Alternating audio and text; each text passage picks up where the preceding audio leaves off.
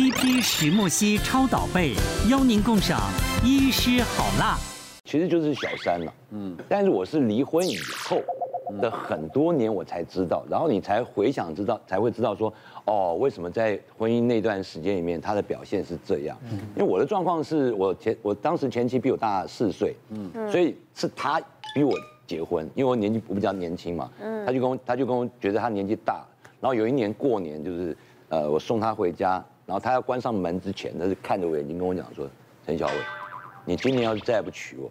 我就嫁给别人。嗯，我从那时候就开始讲，哦，那好吧，我也没有别的女朋友，我也没有别的想，好，那就结婚。我是这样结婚。然后不是宁死不娶。对，然后度完蜜度蜜月前都就结婚啊，干嘛干嘛都很好。度完蜜月回到家，他开始变。然后结了婚以后，他一个他一个上班的人，那那个时候以前的演艺圈很常常会录到很晚什么的。对，我最多也就是一两点回家，他一个上班的人可以到天亮才回家啊，每天。嗯，然后呃，比方说呃员工旅游啦，然后呃要去某个地方集合了，回来到某个地方，我去接他什么，他都他都不允许，就是距离越来越远，远到最后远到最后，甚至是他洗澡，我不小心门一打开，他还会好像遮起来，对，好像碰到色狼那样遮起来干嘛？不愿意跟你亲热。然后不愿意跟你回家，拒绝跟你的呃接触的任何行为。本来我们都是我我我会送他上班，然后下班我我有空我就去下班的地方等他。可是他开始就是我开始在办公室等他，他就等一阵，他觉得你是艺人这样很丢脸，他很丢脸，叫我到巷口等他，再来叫我到路口等他，然后最后就不要我等他。然后这个呃离呃我们离婚以后就办了加移民加拿大，他就跟我儿子移民到加拿大，那所以剩下东西都要我来整理啊。就在整理的这个过程中间，我自己就看到很多他留下来跟那个男的亲热的照片。所以你你从离婚都不知道发生什么？我都不知道发生什么事情，而且到后来就是我的同学甚至我的妈妈都看过他们在一起的状况，但是没有人告诉我。周遭都知道，为什么没有？只有我不知道，因为我我台湾人传统的观念就是劝和不劝离。对了，他知道他都不会讲。嗯，那我知道这些状况，你再回头看就是，哦，其实是回到瓜哥刚刚讲，就是其实是不爱。那不爱什么时候呢？结婚没多久他就不爱了。那可是我我前妻跟我的关系，我们也是一样有商有量，就谈谈事情的时候还可以蛮理智。我记得他曾经跟我讲过一段话，就是说他以前觉得跟我在一起很有趣，他觉得我是一个很有趣的人，哇，疯疯癫癫的这边玩那边玩。可是跟我结婚以后，他觉得他不要跟这种有趣的人在一起，他是比较保守的那种，嗯嗯嗯，他想要跟比较稳定那样的人在一起。那其实你你的立场就是你完全相信你的老婆。所以他做什么事啊，在外面过夜啊，出国干嘛，我都不会怀疑。我的婚姻状况是，他要求要结婚，所以我就觉得，哎，OK 啊，那我是配合你啊，那我就完全顺着你的这个情绪来走。可是到后面发现就不是这样，而且这些东这些东西都是我到这个啊，他们移民加拿大以后，我慢慢慢慢才知道的事情，也也就是大概最近这五六年才知道的事情。嗯嗯嗯。所以我知道以后就觉得，哦，就就不爱了嘛，不爱你早讲嘛。嗯，不需要搞这些东西嘛。嗯，所以当初呃离婚的时候也是我先提出的。嗯，就因为我真的觉得你已经不爱我到一个到一个程度。嗯，人人跟人是可以感觉的嘛。嗯，我你跟我你我很喜欢你哦，我们两个在一起就是这样啊。你不喜欢我的时候，你会感觉到。那我自己有感觉的。对，我忍不了，我才提出离婚。他生病了，你还去？呃，因为他生病是我儿子大学毕业以后，他就被诊断出蛮身体有个什么瘤什么之类。就剩下两年好活，嗯，就剩下两年好活。那后来那两年我就有空，演艺圈事情好安排嘛，有空就去，就陪伴他。对，那最后就是我帮他办完后事，就是我就回来台湾就讲，就这就真正的 totally 结束。真男人哎，对对啊，照顾前妻，有义责任。何以文跟你商有商有量，还是说他只是抱怨？他只是抱怨。我我哎，我有听你的建议改变哎，这是实话吧？我对，但是你我知道你你也很理智啊。可是语文就是这样，语文他就是常常三更半夜，而且我是一个很我是一个很难睡着的人，然后我就常常 我就见缝插针就知道他没睡，对，常常在那个状态里面他就来了，来来了以后你先听他呃发泄情绪电话，然后再给他哎再给他这个这个对症下来一句两句慢慢哦他慢慢慢。好，他懂了。好，那文明哥晚安，我去睡觉了。可是天都亮了。哎，我懂哎，因为我也有收过他的简讯。我告诉你，要让自己好，就是找 朋友，就是让别人倒霉。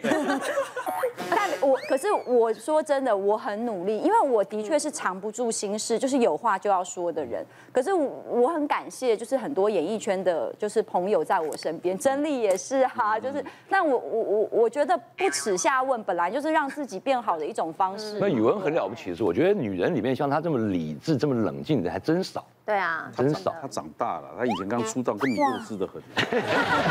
他是慢慢又觉得，哎，这个女经历一些事情会改变。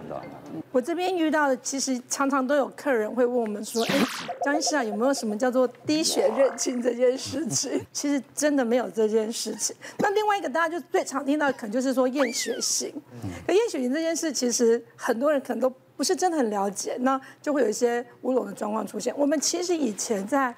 之前在医院，其实孩子出生的时候，我们会验脐带血。那验脐带血出来的报告，其实讲的时候，就很多夫妻可能就不懂，就有些争执。那后来健保也不提供验新生儿的血型了，这些事情就少了一些医生的事情，不用去解释。但我在门诊的时候就遇到那个爸爸，就是带来，就是说要验血型的。好了，就验了血型之后回来看报告的时候，在诊间就。脸就臭了，就翻脸了，因为他们是有买脐带血嘛，那脐带血可能回来报告有所谓的血型的东西，那妈妈可能就收到报告就收起来不以为意，有一天可能爸也在翻的时候就看到，哎，怎么血型是 O 型的？那爸爸是 A 型嘛，妈妈是 B 型，那他就觉得。那为什么小孩是会 O 型呢？哦，好，那他当然就觉得心里有异。但其实孩子带进来，我们就觉得有什么好验的？因为明明就非常像爸爸，验了之后出来爸爸真是 O 型，爸爸当场就翻脸了。那我们就跟他解释说，其实有可能的，可以啊跟观众解释一下，A 型跟 B 型的，A 型爸爸、B 型妈妈是有可能生出 O 型的小孩，因为我们讲说有那个大 A 小 A 嘛。对。